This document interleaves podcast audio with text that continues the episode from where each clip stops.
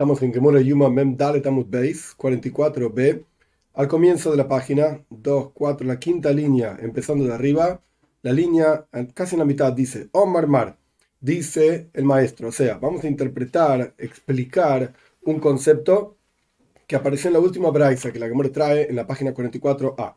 Omar Mar dice así: Kach Porishim Beshas Matan Par Koyen Moshiach Upar Helm Davar Shel Sibur Beseiri Avudes Kichovim de la misma manera, así como dice el versículo, lo el que en Parsha Mois, que no, no, puede haber ninguna persona en el Heijal, en el lugar más santo del templo.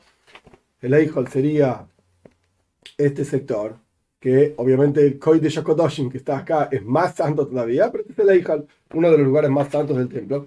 Así como no puede haber ninguna persona ahí en el momento en que se hacen los trabajos de Yom Kippur, de la misma manera, hay que alejarse de ahí en el momento en que se hace Matan par Kohen Moshiach, el sacerdote, cuando se ofrenda un toro porque el, el Kohen, el, sacerdote, hizo alguna transgresión que no podía hacer, etcétera, etcétera, entonces se hacía una ofrenda específica de pecado no, podía haber nadie en el Eijal, y si la congregación hizo un pecado, tampoco podía haber nadie ahí, si la congregación hizo idolatría, tampoco podía haber nadie ahí. Esto es lo que decía la Braisa, lo estudiamos en las clases pasadas. Pregunta la que muere sobre esta Braisa, Minalan, ¿de dónde aprendiste que esto es así? Porque el versículo que no puede haber nadie en el Eijal, y el Moye, dice el versículo, este está hablando de Yom Kippur. ¿Cómo sabes que estas actividades que no tienen nada que ver con Yom Kippur, tampoco puede haber nadie ahí mientras están ofrendando? Omar Rabbi Pedas, Atzio Kapara Kapara Yom Kippurim. Dice Rabbi Pedas, esto es una Gzeira Shava. ¿Qué significa Gzeira Shava? Significa que tenemos una palabra en un lugar de la toira, otra palabra similar, o a veces es una expresión, ni siquiera una palabra, en la toira, a veces ni siquiera es similar, pero no importa. Una palabra en la toira en un lugar, otra palabra en la toira en otro lugar, son similares, similares conceptos y nuestros sabios recibieron como tradición que estas palabras están conectadas y se aplican las leyes de un lugar a otro lugar. Entonces, así como en Yom Kippur, en el día de perdón, aparece la palabra kapar, que significa expiación, y la Toira dice en Adam, no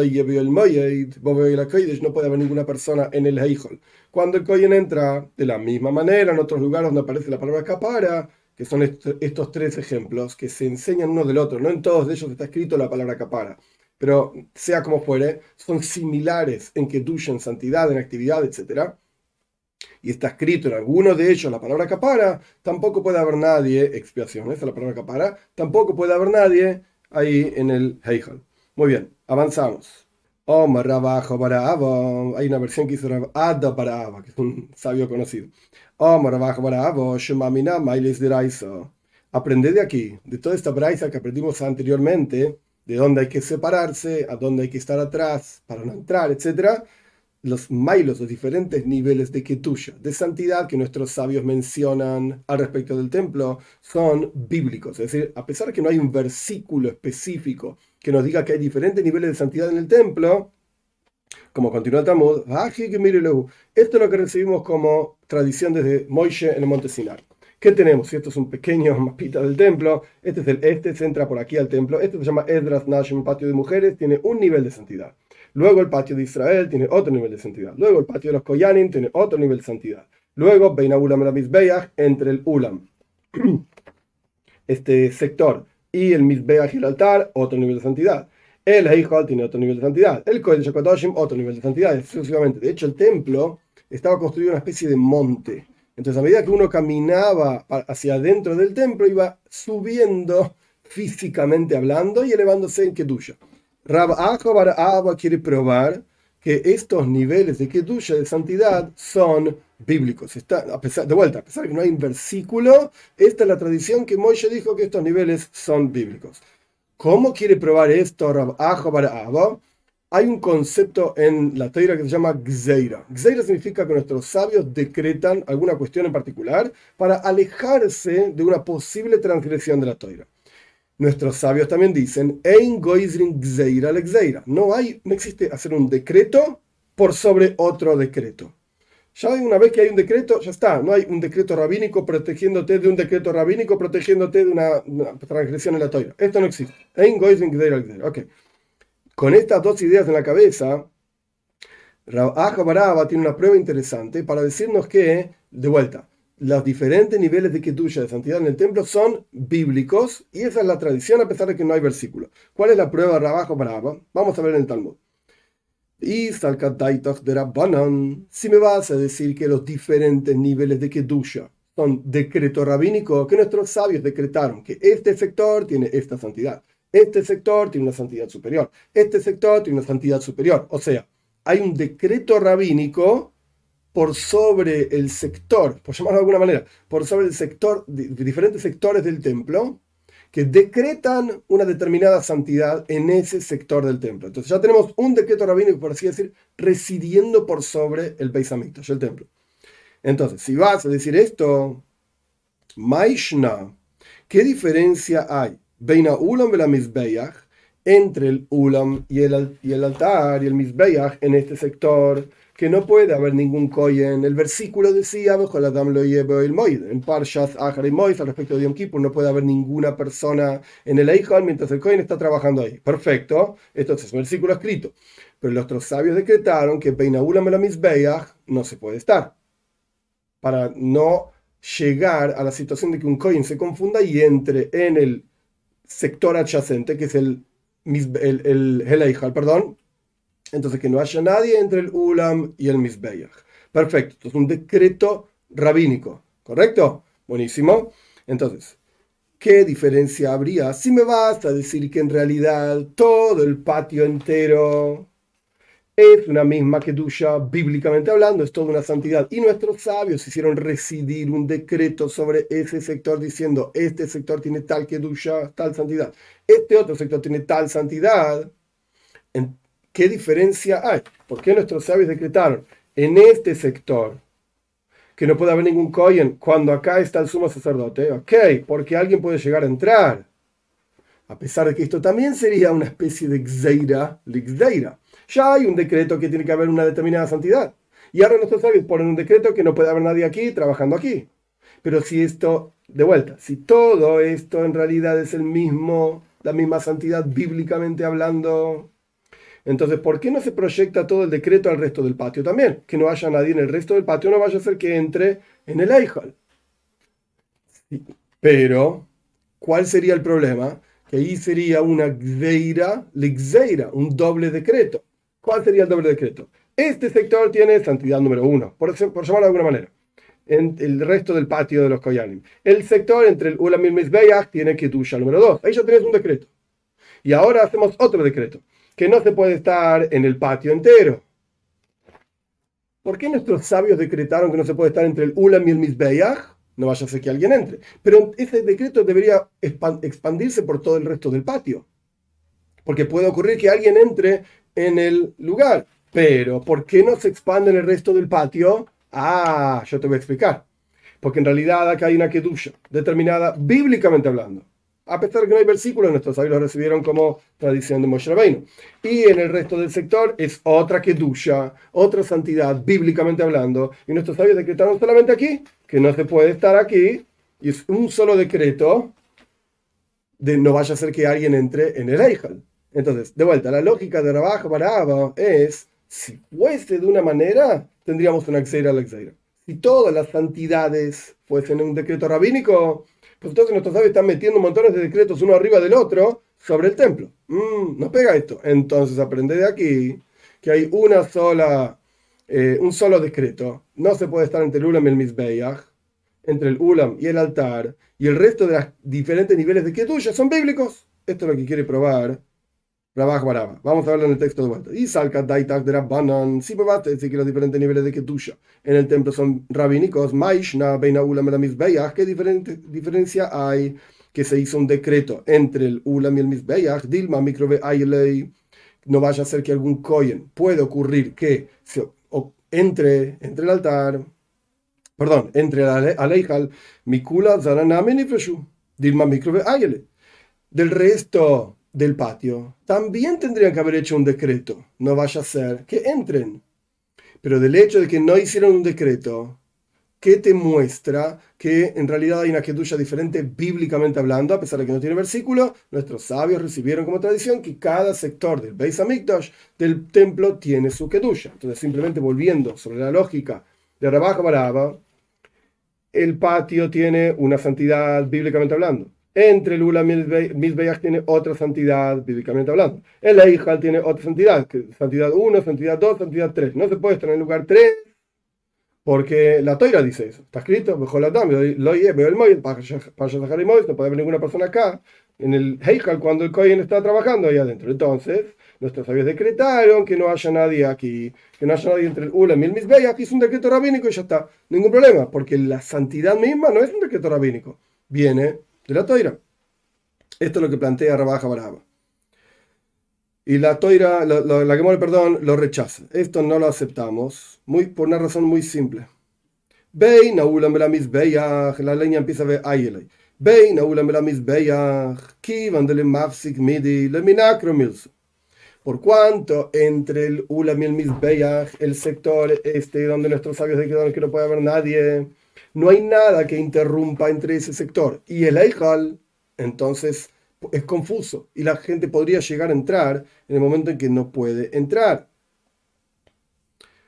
Lo Minacro Milson no se reconoce que no se puede entrar ahí, porque en realidad es, fácil entrar. Azara, pero el resto del patio, aquí van de Mavsik, de Mavsik, Minacro Milson. El resto del patio, por cuanto está el altar ahí en el medio del patio, se ve que es un sector diferente, entonces la gente no entra. No necesariamente esta braisa que vimos en la página anterior es una prueba de que los diferentes niveles de Ketusha en el templo, de santidad en el templo, como va subiendo, etcétera, entrando, son bíblicos. No, señor, pueden ser rabínicos totalmente. No hay ninguna prueba acá. Avanzamos, la próxima idea similar. Omar Robe, aprende de aquí. Aprende de aquí que la santidad del Ulam, que es este sector anterior al Eijal, y el Eijal es la misma que tuya. Es toda la misma santidad. Es todo el mismo nivel. ¿Por qué? Dice Si me vas a decir que son dos niveles de Kedusha, de santidad diferentes, entonces Robe dice así: Ulam de que no se puede estar en el Ulam mientras hay alguien trabajando en el Heijal, es una Xeira, es un decreto rabínico, y vamos a hacer de vuelta un decreto por sobre otro decreto. Entonces se aprende de aquí que en realidad es todo una sola Kedusha, de vuelta. Kedusha, la santidad, es una idea rabínica, no es una idea bíblica. Entonces, si esto tiene un nivel de Kedusha, es un decreto rabínico. Esto tiene otro nivel de Kedusha, un decreto rabínico. Decimos que no se puede estar aquí, es otro decreto rabínico más por sobre el decreto rabínico. No tiene ningún sentido. Entonces, ¿qué pasa? Todo esto, dice Robe, es, tiene una misma kedusha, una misma santidad. Y nuestros sabios de que que no se puede estar acá, ¿ok? Entonces ahí vale, es, es un solo decreto. Por sobre el concepto, digamos, de la kedusha, que es toda la misma. A pesar de que eso también sería un decreto. Pero, sin embargo, dice la que no. Ulam, ulam, la. No es así el Ulam propiamente dicho y este sector entre el Ulam y el Mizbeach, esto es lo que tiene una misma que tuya. Tiene toda una misma santidad. Heichol, ve Ulam Pero el Heichol, este sector, el lugar santo, digamos, y el Ulam son dos kedushos diferentes, son dos niveles de kedusha diferentes. Punto. La conclusión de la memoria respecto de esto es que los diferentes niveles de kedusha son algo rabínico y la toira lo único que dice es que no puede haber en Pashat Haremois, lo lleve Adam, lo lleve el Moyet, etc. No puede haber ninguna persona mientras el en el Eijal, mientras el Kohen está trabajando. Ahora la Gemora va a analizar otras partes de la Mishnah, que esta Mishnah la estudiamos en 43b, donde había diferentes cuestiones que iban cambiando respecto de Yom Kippur, como era en el resto del año. La Gemora cita la Mishnah significa etcétera. Todos los días la palita que el Kohen usaba para retirar eh, brasas del altar era de plata y hoy era de oro, etcétera. ¿Cuál es la razón? La toira es cuidadosa con el dinero del pueblo de Israel. ¿Por qué todos los días era de plata? Porque cuando uno trabaja con brasas, el metal se va gastando. Entonces, si vas a gastar, gastarla de plata. Ok, en Kippur era de oro porque es un día especial, pero durante todo el año tiene que ser de plata, no gastes dinero que se termine consumiendo siendo de oro. Continúa la Gemora analizando la Mishnah. El día de hoy, el día de Yom Kippur, lo, lo hacía con una pala de oro y esa misma pala la utilizaba para ingresar en el Heikol y en el Kodesh Kodoshim, en el Santo Santorum, etc. ¿Por qué era la misma pala? Durante todos los días del año cambiaban de pala, pero ahora era una sola pala para no cansar al sumo sacerdote. Continúa la Gemora, Todos los días era de cuatro kavim, de una medida determinada. Y hay una discusión en la Mishnah misma. Tana. Enseñó nuestro un, Tana. Nispazru, Tana es maestro. Nispazru loikav gehalim mejavnan lo amo. Si se esparció, porque cuando pasaba de una pala a la otra, una pala más grande y una pala más chica, claramente se caían algunas brasas en el piso. Entonces, si se esparció un kav una medida de brasas en el piso, las limpia, las barra y las limpia y los tira en el amo. Amo es un hueco que había en el piso del templo que bajaba a un río que pasaba por abajo del templo. Un lugar dice que en realidad se, desperdiciaba un kav de brasas, una medida. El otro dice que se desperdiciaban dos kavim, dos medidas Pish le mahak de Tanika Rabban, el ahak de Tanika Mane, le Rabban, le Rabioisi. Tiene sentido la opinión que dice que se desperdiciaba un cab de medida. Esa es la opinión de Rabbanan.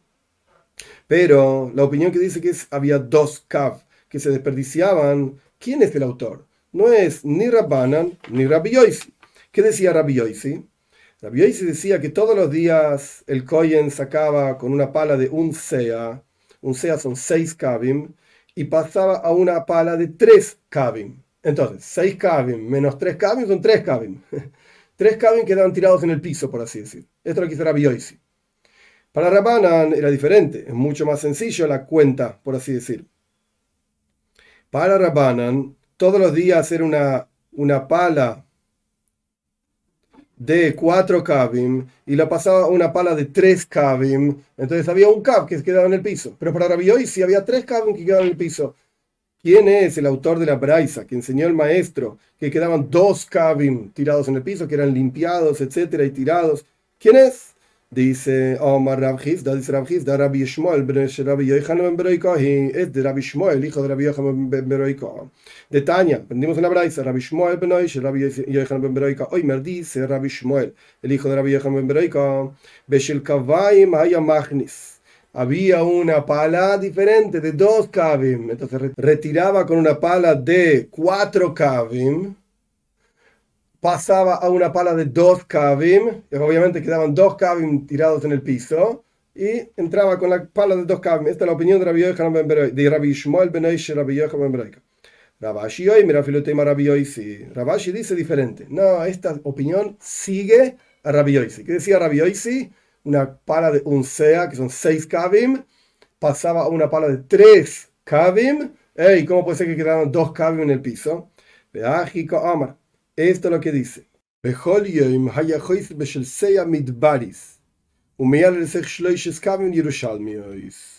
Hay diferentes tipos de medidas. Todos los días el sacerdote sacaba del altar con una pala que tiene un sea, como era la medida en el desierto, que tiene seis kavim.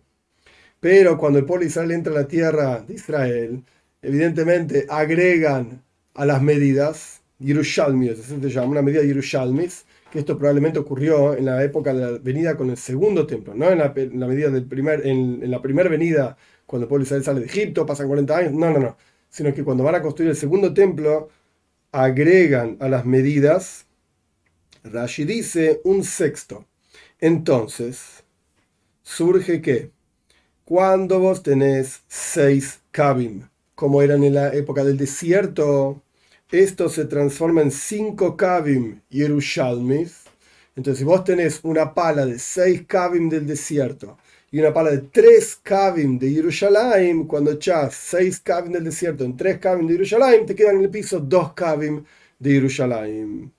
2 kavim de Yerushalayim, porque 5 kavim de Yerushalayim son 6 kavim del desierto. Entonces, esta braisa también pega de acuerdo a la opinión de Rabbi y no es necesario decir que es una opinión que no está mencionada, o sea, Rabbi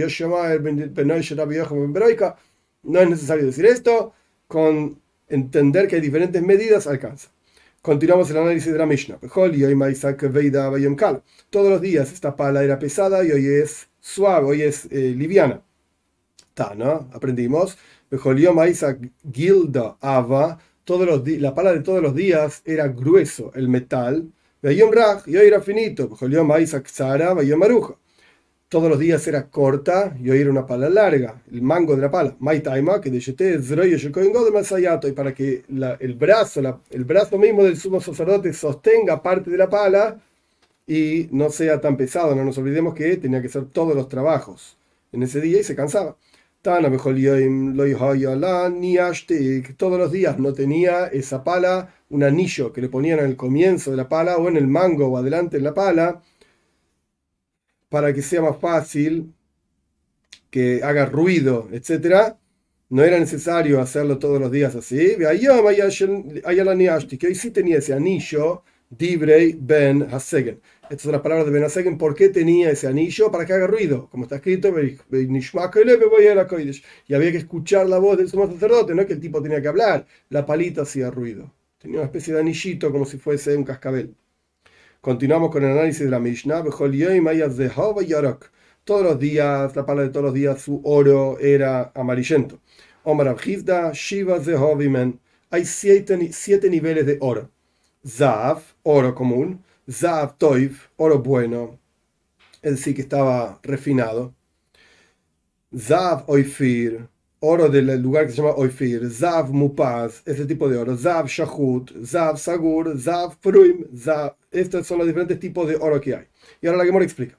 Zav, Zav Toif, oro y oro bueno. Como está escrito, Zav, Zehava Al Toif.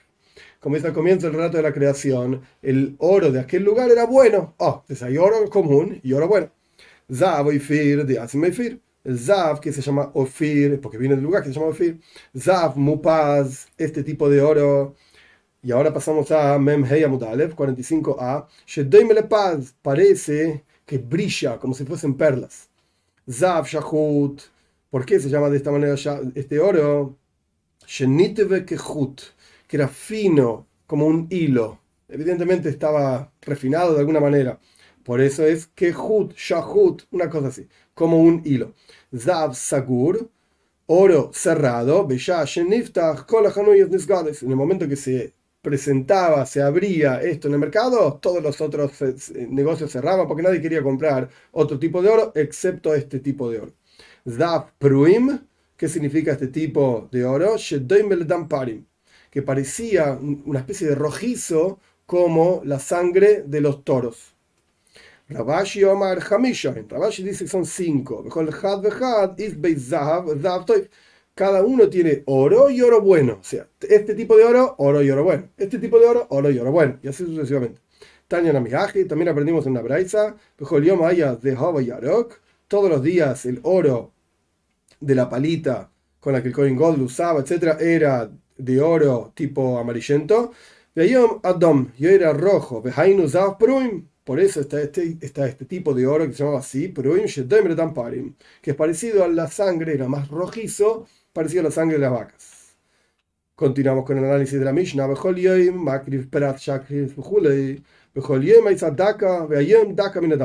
Al respecto del que estoy desde el incienso, todos los días se ofrendaba un praz a la mañana, un praz a la tarde. Y hoy, etcétera, dice la Mishnah, y hoy era, todos los días era el incienso dak, fino, hoy era Daka, mira Daka, Yom Kippur era súper fino. Tano Rabana enseñó a nuestros sabios, Dako, Matalmud Loimar, ¿qué te enseña esta palabra Dak? Que tenía que ser fino. ¿Acaso no está escrito que el incienso tiene que ser fino? O sea, la harina del incienso o el polvo del incienso bien refinado, bien molido. El aleobi Dako, mira Dako. Sino que te enseña que en Yom Kippur tiene que ser súper fino, vuelto a refinar. Continuamos con la Mishnah. Todos los días los sacerdotes subían por el este de la rampa que estaba antes del altar. De Amarmar, Todas las vueltas que uno da tienen que ser por la derecha hacia el este. Como dijimos anteriormente, el este era la entrada del templo, entonces uno tenía que subir por el este, sería por acá, al altar. Esto es lo que ocurría durante todos los días. Por esta razón de darle precedencia a la derecha. Hoy y hoy subían en el medio y bajaban por el medio. My Taima, ¿por qué? Por el honor al sumo sacerdote que era una persona elevada, un día elevado, y subía por el medio de la rampa. Todos los días el sumo sacerdote se lavaba, los sacerdotes, perdón, se lavaban las manos por el samovar, el kior, que tenía agua en la entrada del altar, del, en la salida del altar y la entrada del Eichel, etc. Y hoy el Kohen Godel se lavaba las manos con un Kitten Shozah, con una, una jarra de oro. ¿cuál es la razón de esto? Mishum, el Kohen Godel, por el honor al Kohen Godel que era más elevado, un día elevado, entonces se lavaba las manos con una jarra de oro. Estamos en la mitad de Memhei Amudalev, 45a, casi casi la mitad, y Dios mediante continuamos con el análisis de la Mishnah en la próxima clase.